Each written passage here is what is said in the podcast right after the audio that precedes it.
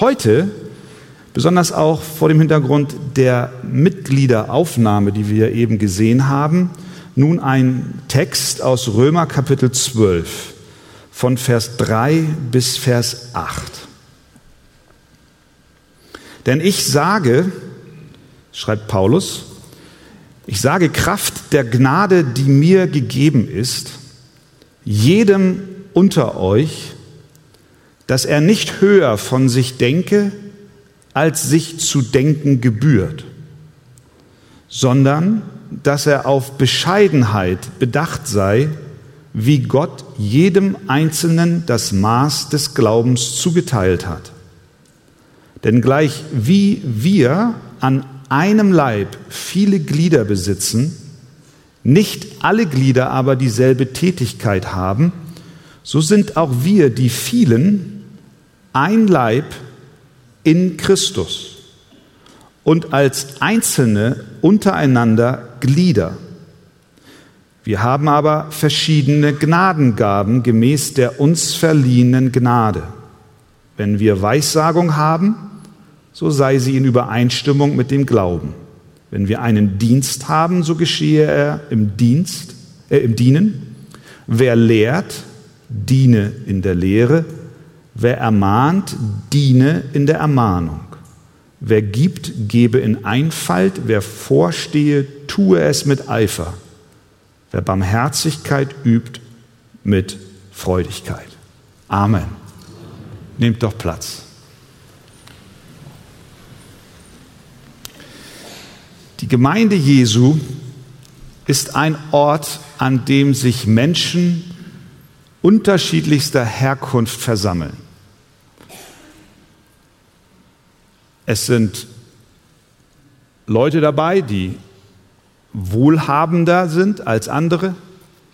Es gibt gebildete, weniger gebildete, Menschen aus verschiedenen sozialen Schichten. Es gibt weiße, schwarze, gelbe. Aus allen Nationen versammeln sich auch hier in der Arche Menschen und das ist einzigartig. Wir gehören zu einer Familie. Und das verbindende Element, was uns zusammenhält, ist der Glaube an Jesus Christus, der uns zu Kindern Gottes macht. Letzte Woche war ich beim Zahnarzt. Ich musste zum Zahnarzt. Und der gute Mann, den kenne ich schon seitdem ich Kind bin, der donnert mir da so Spritzen rein. Gelobt sei Gott für Betäubungsmittel. Und er, ihr kennt das, wenn, wenn du dann so eine Spritze bekommst, dann dauert es ja nicht lang, dann wird ja alles taub. Dann hast du das Gefühl, du hast so eine tote Lippe da hängen. Und dann sagt er zu mir, ach Herr Wegert, er haut mir die Spritzen rein und sagt, ach Herr Wegert, solange Sie noch sprechen können, äh, habe ich da mal eine Frage. Also solange meine Betäubung noch nicht mich ganz außer Gefecht gesetzt hat. Und ich saß und ich merkte schon, wie diese Betäubung immer kräftiger wurde. Und er fragt mich, sagen Sie mal, Herr Wegert, wie halten Sie es eigentlich mit der Politik von der Kanzel? Oh, das ist jetzt aber ein weites Thema. Was möchte denn der Doktor jetzt von mir wissen? Er guckt er schaut sich unsere Sendung an. Das sagt er mir immer wieder, wenn ich da bin. Na, ich habe sie wieder gesehen und, und so. Und so unterhalten wir uns dann manchmal auch über, über den Glauben ein Stück weit. Und dann fragte er mich nun also, was halten Sie von der, was halten Sie von der Politik, von der Kanzlerin? Dann habe ich ihm erklärt, wissen Sie, die Aufgabe der Kirche, der Gemeinde ist nicht Politik zu machen, sondern das Evangelium von Jesus Christus zu verkündigen. Herr Doktor, ich konnte sehr deutlich sprechen in dem Moment. Ich sage, weil er nahm Bezug auf Flüchtlingskrise und so. Ich sage, Herr Doktor, in unserer Gemeinde haben wir Menschen aus über 50 Nationen. Wir sind alle unterschiedlicher Herkunft. Aber wissen Sie, Politisch nehmen wir von der Kanzel überhaupt keine Stellung. Das Einzige, was wir zu diesem Thema sagen, ist, wir, Herr Doktor, sind alle auf der Durchreise. Wir haben hier keine bleibende Stadt, wie die Bibel sagt. Unser Bürgerrecht ist im Himmel, von wo wir unsere Hilfe erwarten. Und ich sage, und wissen Sie, was uns verbindet, ist der Glaube an Jesus Christus. Und dann wurde die Lippe so taub, dass ich nichts mehr sagen konnte.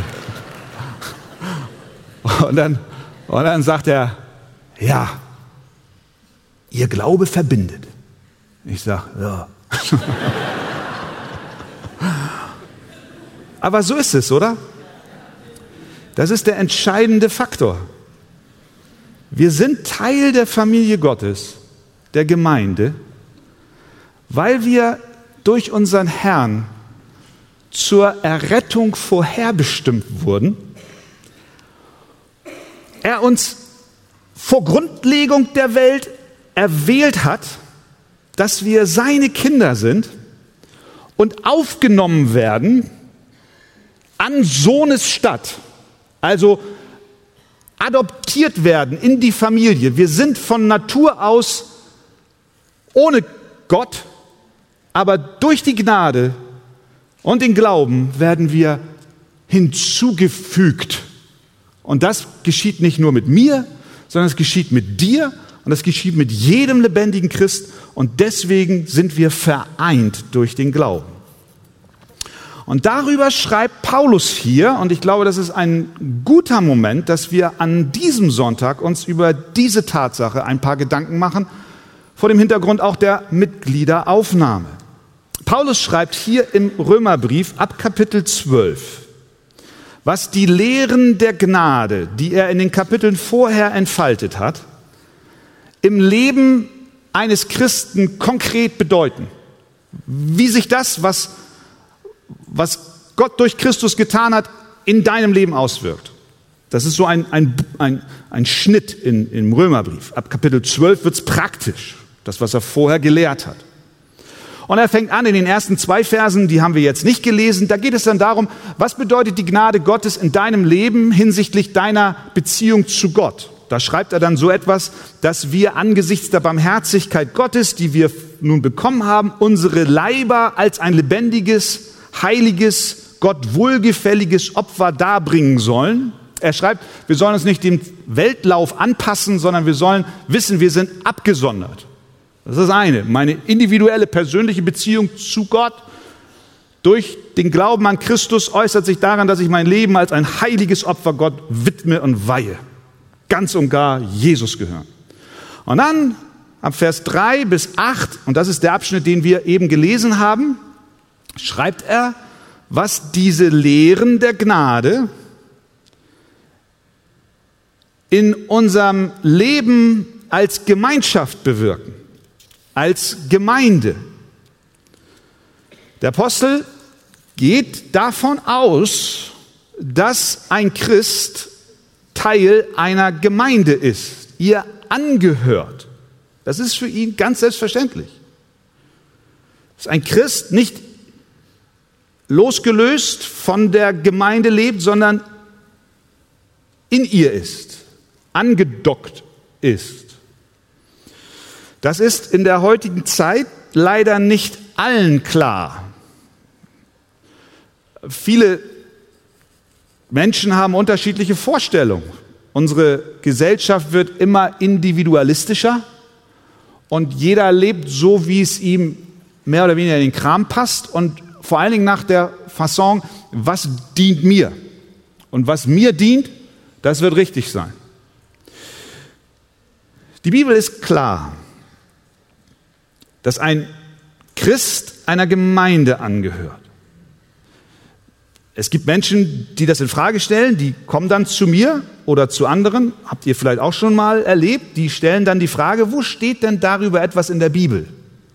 dass wir Mitglied einer Ortsgemeinde sein sollen. Und dann frage ich ja, was hast du denn nach was hast du geguckt? Nach dem Wort Mitgliedschaft in einer Ortsgemeinde, vielleicht hinten im Register, da findest du nichts.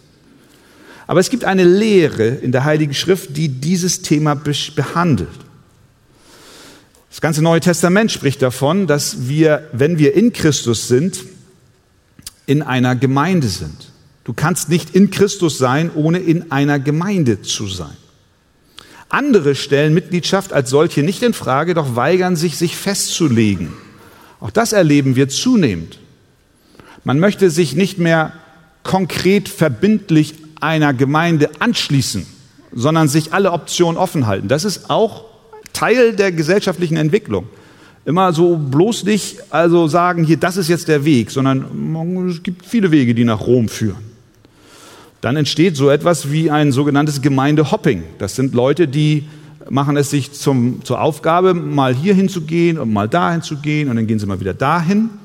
Und alles vor, dieser, vor dem Hintergrund der Frage, äh, was bringt mir das? Nach einer Zeit kommen sie, dann kommen sie eine Zeit lang, dann sind sie gelangweilt oder werden unzufrieden. Solche Menschen begegnen einen immer wieder. Und dann gibt es die wirklich Ablehnenden. Sie lehnen ab, dass die Versammlung der Kinder Gottes überhaupt notwendig sei. Sie meinen, ich bin meine eigene Gemeinde. Einige sagen, ich brauche einen Computer, Internet, ein Sofa, eine Tasse Kaffee und dann downloade ich mir die Gemeinde.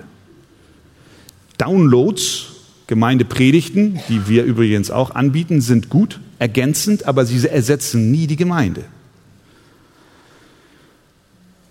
Einige sagen, ich möchte nicht mit Menschen zusammen sein, die ich nicht wirklich kenne oder nicht wirklich mag oder die nicht meine Altersgruppe sind. Man will sich nur mit Menschen treffen, die in die eigene Form passen, die in eigenen Erwartungen entsprechen vielleicht auch die Altersgruppe haben wie man selbst und nicht den, Sozial und, die, und den gleichen sozialen Status. Solche Menschen, solche Christen hören mehr auf ihr Bauchgefühl als auf klare Unterweisung der Heiligen Schrift. Hier in Römer 12 wird uns ein ganz anderes Bild vor Augen gemalt, was Gemeinde ist. Um Konfusion vorzubeugen, möchte ich kurz erläutern, was der Unterschied zwischen einer Ortsgemeinde und der Universalgemeinde ist. Es gibt auch Menschen, die sagen, ach, ich gehöre zur Gemeinde Jesu Christi und meinen damit die Universalgemeinde, deswegen brauche ich keine Ortsgemeinde. Die Universalgemeinde ist die Gemeinde von allen Christen zu allen Zeiten an allen Orten. Natürlich gehörst du als lebendiger Christ zu dieser Universalgemeinde. Denn Christus ist das Haupt über seiner Gemeinde. Und das ist nicht nur das Haupt über die Arche-Gemeinde oder über die Gemeinde in Korinth damals oder über andere Ortsgemeinden, sondern über die gesamte Gemeinde. Wie es Epheser 1 schreibt. Und er, das ist Christus, hat alles, das ist Gott, hat alles seinen Füßen unterworfen und ihn, das ist Christus, als Haupt über alles der Gemeinde gegeben. Das heißt also, es gibt eine unsichtbare, geistliche, universale Gemeinde aller Gläubigen an allen Orten, an, zu allen Zeiten, das ist der Leib Christi. Das ist die eine Bedeutung der Gemeinde. Aber die Bibel kennt auch die lokale Ortsgemeinde, die Teil der universalen Gemeinde ist. Zum Beispiel schreibt Paulus den Korinthern in 1. Korinther 12, 27 und er wendet sich konkret an die Glieder der Ortsgemeinde in Korinth. Und er schreibt, Ihr aber seid der Leib des Christus. Also die Ortsgemeinde bildet auch den Leib Christi ab. Paulus selber, wir haben es in der Apostelgeschichte gesehen, er, nachdem er sich bekehrt hatte und auf dem Weg von Damaskus nach Jerusalem war und schon in Damaskus schloss er sich den Jüngern an, in Jerusalem wollte er sich den Jüngern anschließen. Es war also eine definierte Gruppe dort die man erkannte als die Gemeinde. Paulus wollte dorthin. Und wir wissen, es wurde ihm schwer gemacht, weil man ihm nicht traute. Oder wenn wir die Predigt des Petrus ins, in Erinnerung rufen, wo er gepredigt hat und die Leute fragten, es ging ihnen wie ein Stich durchs Herz und sie fragten, was sollen wir tun? Er sagt, tut Buße, lasst euch taufen. Und dann lesen wir, sie wurden getauft und wurden der Gemeinde hinzugetan. Eine, eine definierte Gruppe, das ist die Ortsgemeinde. Nicht nur in Jerusalem, sondern auch in Korinth, in Ephesus, in Rom, hier, wie wir es hier haben. Und ich glaube, das, was wir hier als Text haben, spricht die Ortsgemeinde an, die Paulus hier meint. Was für eine Bedeutung hat also die Gemeinde? Ich glaube, wenn ihr noch einmal in eure Bibeln schaut, ist der Vers 5 ein Schlüsselvers in diesem Abschnitt. Dort lesen wir, denn gleich, wir, denn gleich wie wir an einem Leib viele Glieder besitzen, nicht alle Glieder aber dieselbe Tätigkeit haben, Vers 5, so sind auch wir, die vielen, ein Leib in Christus.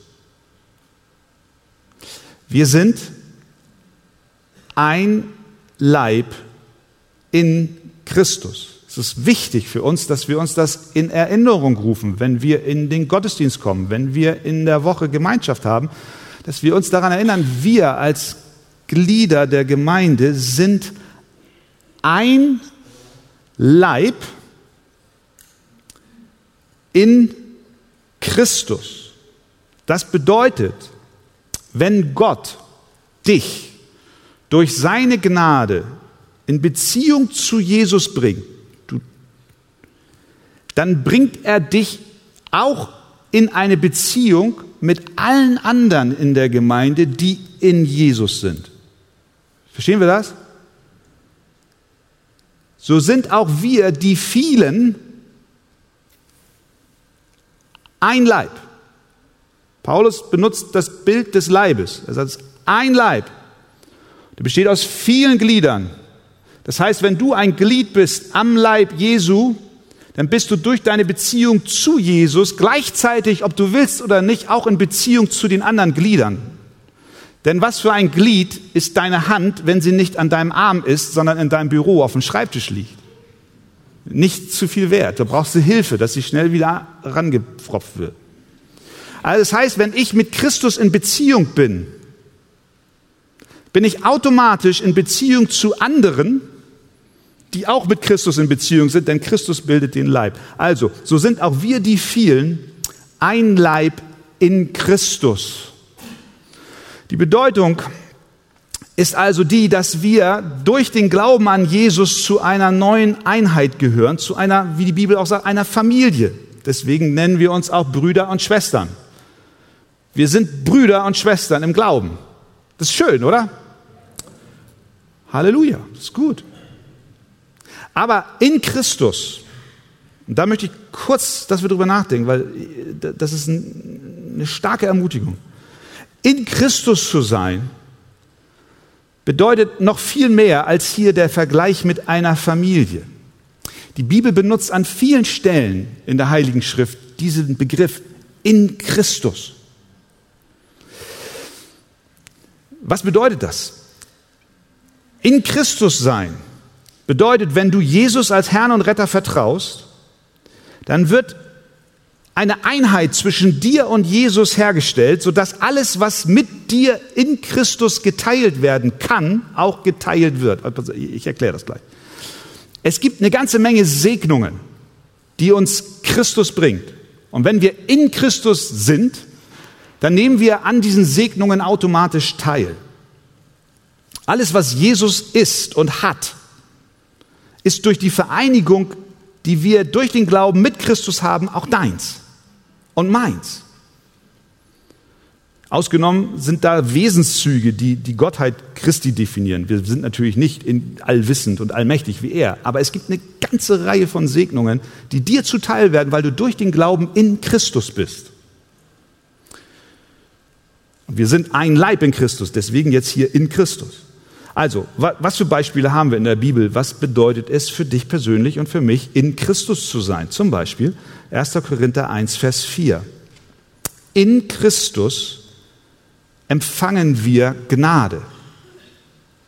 Ich danke meinem Gott alle Zeit euretwegen für die Gnade Gottes, die euch in Christus Jesus gegeben ist. Christus schenkt dir Gnade. Sie wird dir zuteil, weil du in Christus bist. Römer 3, Vers 24. Nicht nur die Gnade empfangen wir in Christus, sondern wir empfangen auch Erlösung in Christus. Dass sie ohne Verdienst, heißt es dort, gerechtfertigt werden durch seine Gnade aufgrund der Erlösung, die in Christus Jesus ist. Nicht nur Gnade und Erlösung bekommst du, sondern auch Rechtfertigung. Galater 2,17. Wenn wir aber, weil wir in Christus gerechtfertigt zu werden suchen, wir bekommen durch den Glauben eine Einheit mit Christus und empfangen die Segnungen, die er für uns bereitet hat, nämlich Gnade, Erlösung, Rechtfertigung. Nicht nur das, sondern auch Vergebung.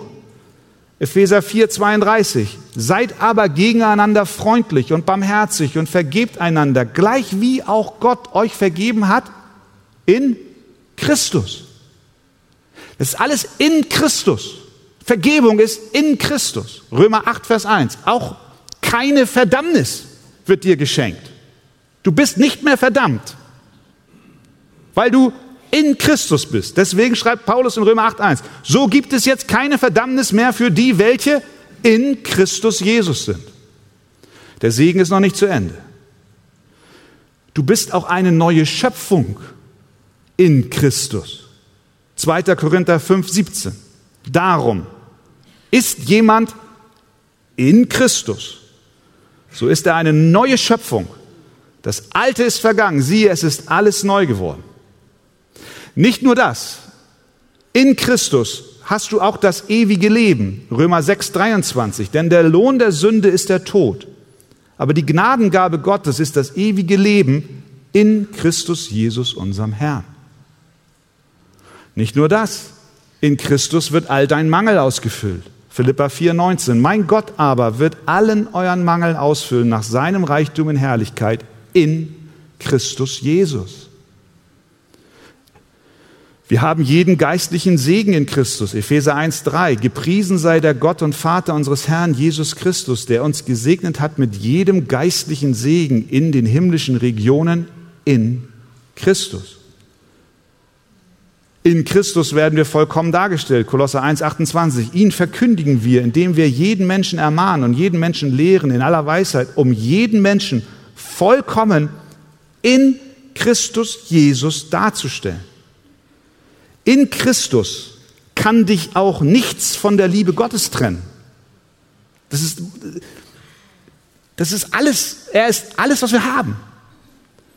Durch den Glauben an ihn bist du mit ihm vereint und in ihm kann nichts dich von seiner Liebe trennen. Römer 8:32, er, der sogar seinen eigenen Sohn nicht verschont hat, sondern ihn für uns alle dahingegeben hat, wie sollte er uns mit ihm nicht auch alles schenken? Und dann schreibt Paulus, was uns von trennen kann. Nichts kann uns trennen von der Liebe Gottes. Weder Hohes noch Tiefes, noch Mächtiges noch Gewalten und so weiter und so weiter. Warum?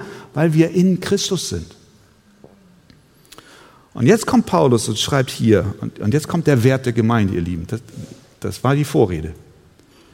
Jetzt schreibt er hier, Vers 5, so sind auch wir, die vielen, ein Leib in Christus. Was heißt das?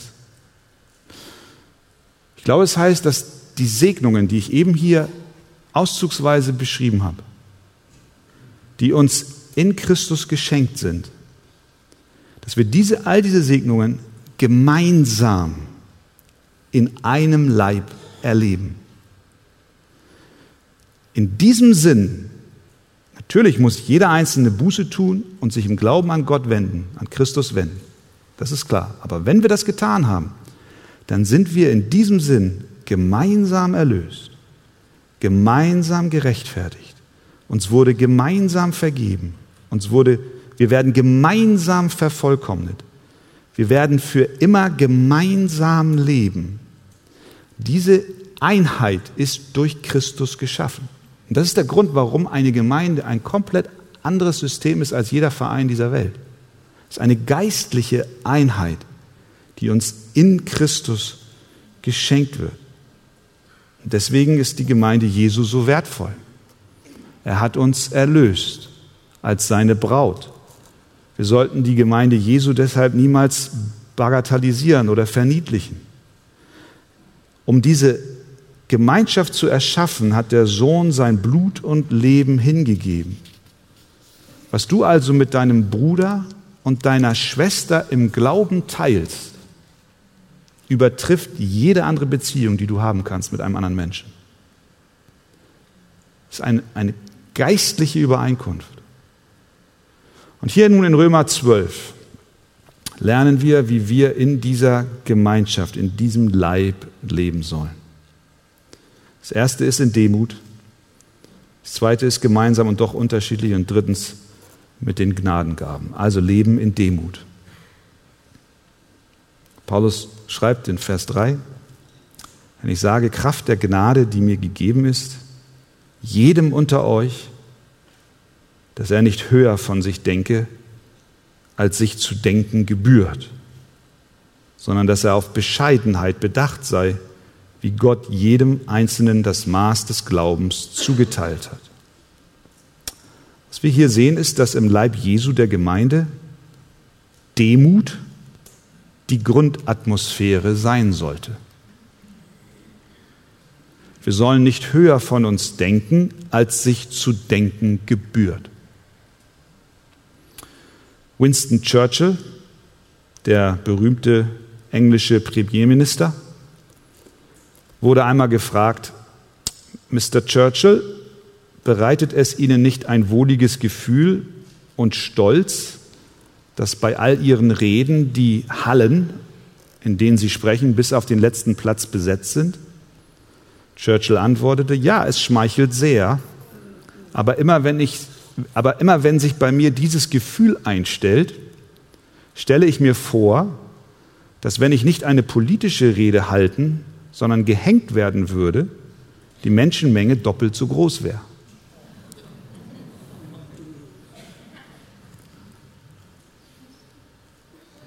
Was will er sagen? Er will nicht höher von sich denken, als es sich gebührt. Sind wir ehrlich? dann neigen wir aber dazu. Paulus spricht in diesem Abschnitt von Gnadengaben, die wir von Gott bekommen, Geschenke, mit denen er uns versorgt.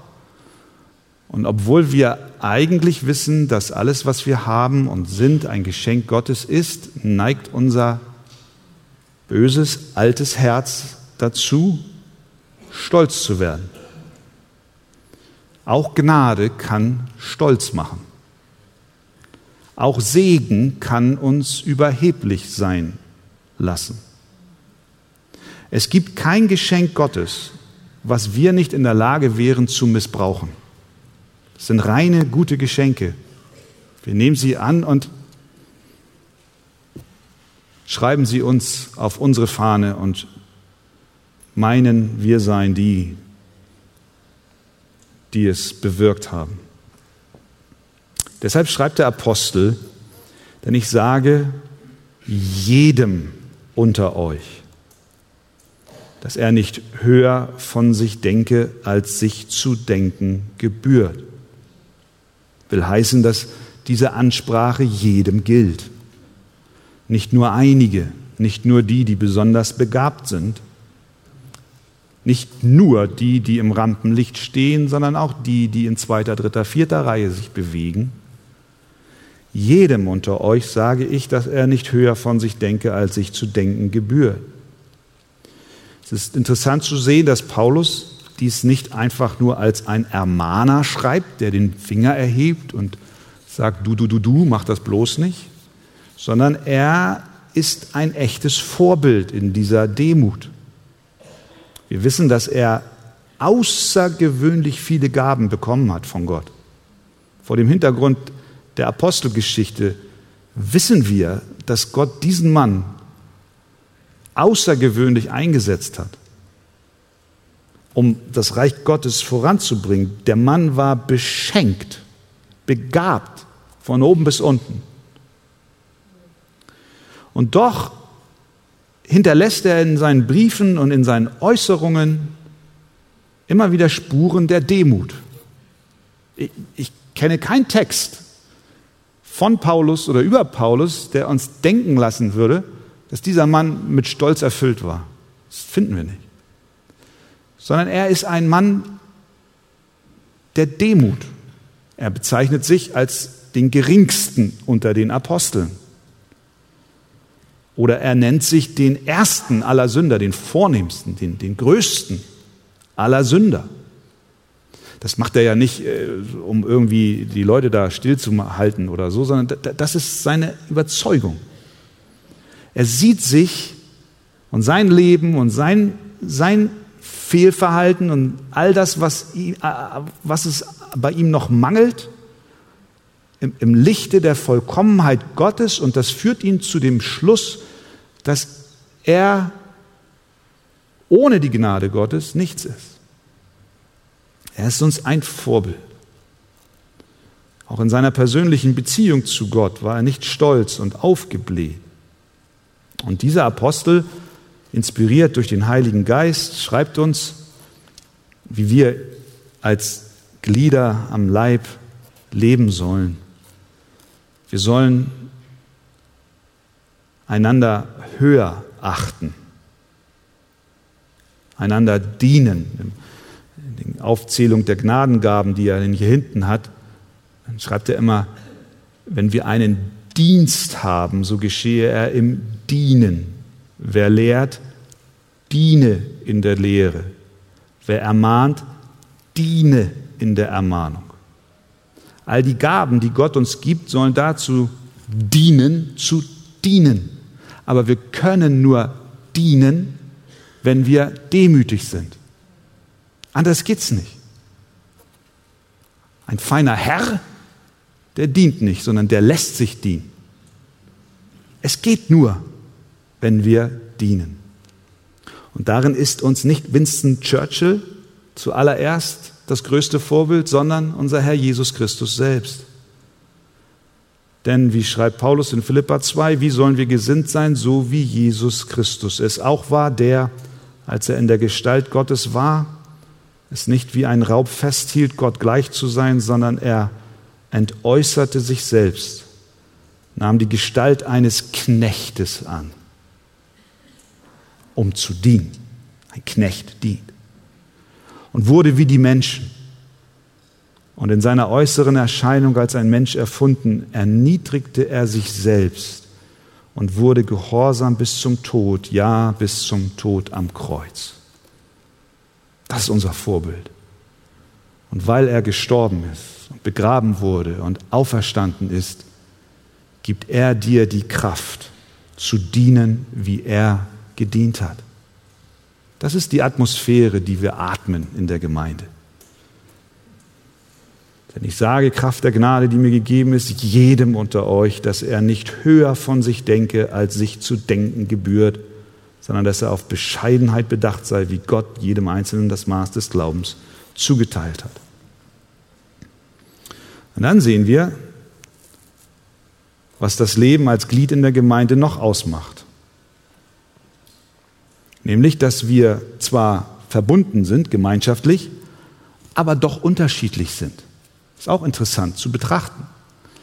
In den Versen 4 und 5 schreibt Paulus über diese Gemeinschaft der Heiligen. Denn gleich wie wir an einem Leib viele Glieder besitzen, nicht alle Glieder aber dieselbe Tätigkeit haben, so sind auch wir, die vielen, ein Leib in Christus und als einzelne untereinander Glieder.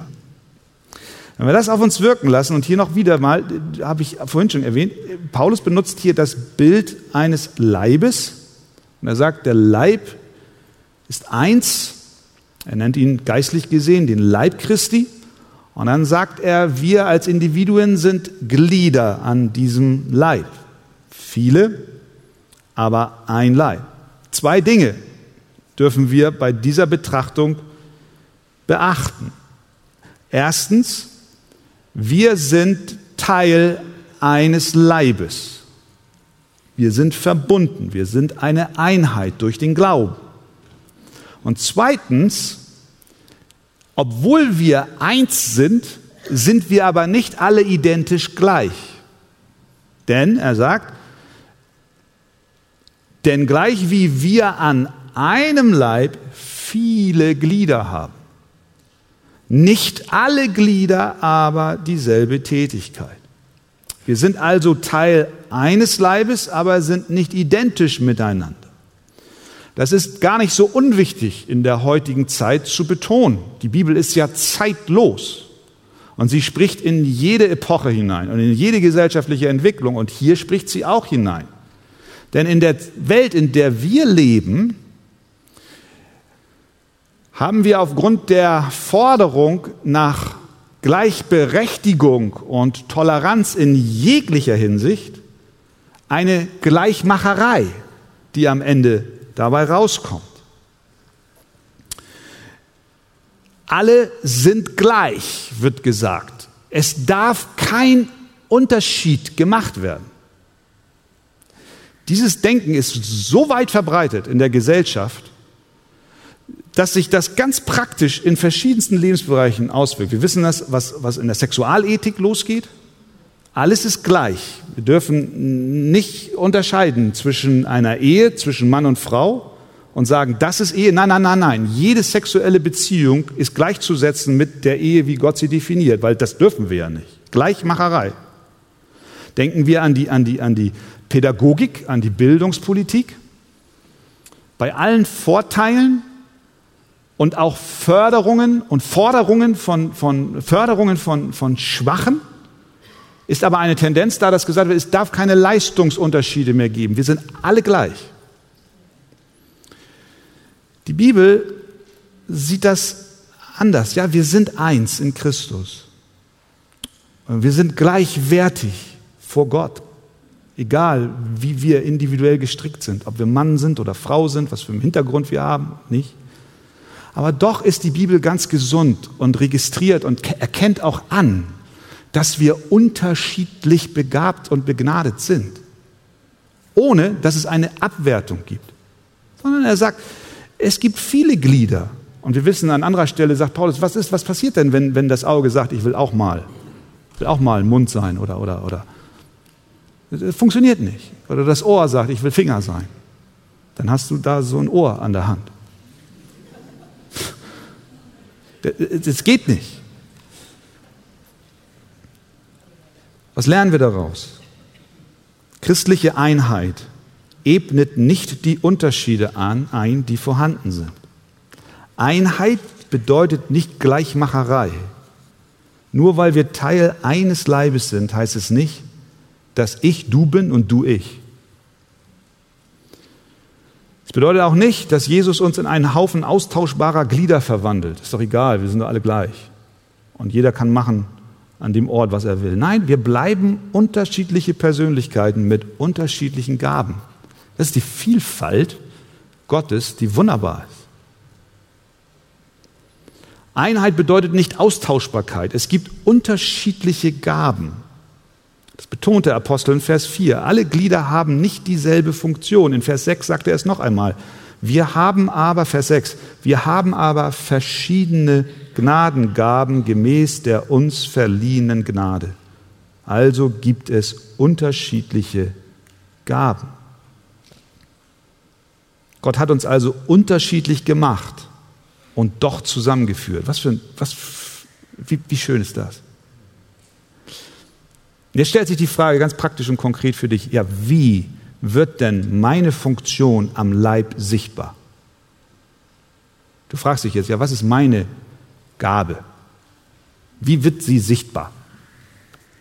Ganz einfach. Sie wird nur am Leib sichtbar, denn ein Glied kann nur am Leib wirken, wie ich vorhin schon sagte. Wenn ein Glied abgetrennt ist, kann es nicht mehr wirken, dann wird es tot sein. Also, du kannst deine Gabe nur einsetzen am Leib, in der Gemeinde. Deswegen ermutige ich dich, komm weiter. Verbindlich. Sei dabei. Bring dich ein. Und die Gabe wird sichtbar, indem du dort am Leib, in der Gemeinde, in Verbindung mit Jesus dienst. Das ist es. Der Dienst macht unsere Gabe sichtbar. Wir haben es gesehen. Wenn wir einen Dienst haben, so geschehe er im Dienen. Wer lehrt, diene. Wer ermahnt, diene. Wir sollen dienen. Dienen dem Leib. Genau das tun Hände, das tun Füße, das tun Augen, das tun Ohren. Sie dienen dem Leib. Und so ist es auch im geistlichen Sinn. Also, der einen Seite schätzt der Apostel unsere individuellen Gaben hoch ein, aber zur gleichen Zeit macht er deutlich, dass unsere von Gott geschenkten Gaben nur dann sichtbar werden, wenn wir anderen, nämlich dem gesamten Leib, in Abhängigkeit und in Beziehung zu Jesus Christus dienen. Möge das in unserer Gemeinde so sein. Und ich bin super dankbar für die Arche-Gemeinde, für jeden einzelnen von euch, die ihr euch so einbringt und dient zur Auferbauung des gesamten Leibes. Und dann zum Schluss. Wie sieht dieses Leben in der Gemeinde noch aus? Ja, wir sollen dienen mit den Gnadengaben. Vers 6. Wir aber haben verschiedene Gnadengaben gemäß der uns verliehenen Gnade. Und dann führt er ein paar auf. Das ist nicht eine vollständige Liste von allen Gnadengaben, die du haben kannst. Es gibt verschiedene Bibelstellen, wo noch andere Gaben aufgeführt sind. Hier ein Auszug. Weissagung, dienen, in der Lehre, ermahnen, geben, vorstehen, Barmherzigkeit üben und so weiter. Was wir daraus lernen, ist, dass Gottes Gnade es ist, die uns und unseren Dienst und letztlich damit auch unsere Gemeinde erhält.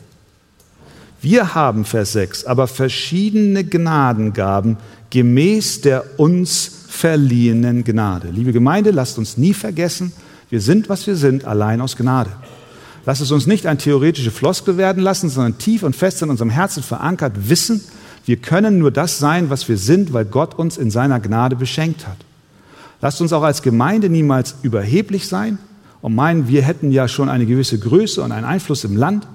Nein, wir sind nur, was wir sind, durch die uns verliehene Gnade. Wir haben verschiedene Gnadengaben und verschiedene Dienste, weil Gott sie uns schenkt. Dabei sind wir unterschiedlich, aber was wir haben, haben wir aus Gnade erhalten und deswegen bleibt auch kein Raum, uns zu rühmen. Nun weiß ich nicht, wie es dir geht. Vielleicht findest du nicht gut, welche Gabe du hast. Vielleicht denkst du auch manchmal, Gott hat einen Fehler gemacht, als er an dich dachte. Du siehst noch nicht so ganz klar, wo dein Platz in der Gemeinde ist. Und manch einer zweifelt an sich selbst und hat vielleicht auch mit Selbstwert und mit Minderheitsgefühlen zu kämpfen. Aber ich glaube nicht, dass es hier in erster Linie um unseren Selbstwert geht, sondern letztlich geht es doch um Gottes Wert. Letztlich geht es um die Frage, welchen Wert messe ich Gott bei?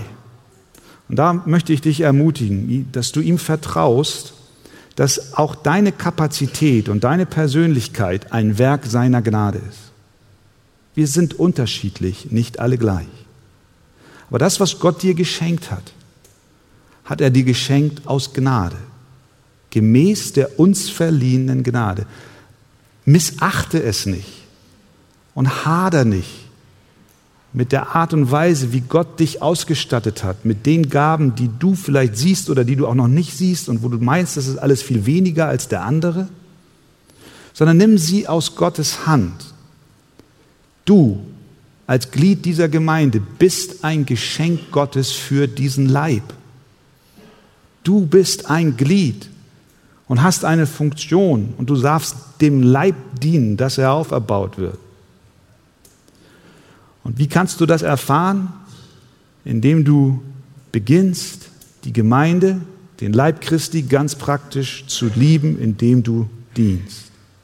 Gott hat uns zusammengefügt zu einem Leib in Christus. All die Segnungen dürfen wir nun gemeinsam erleben.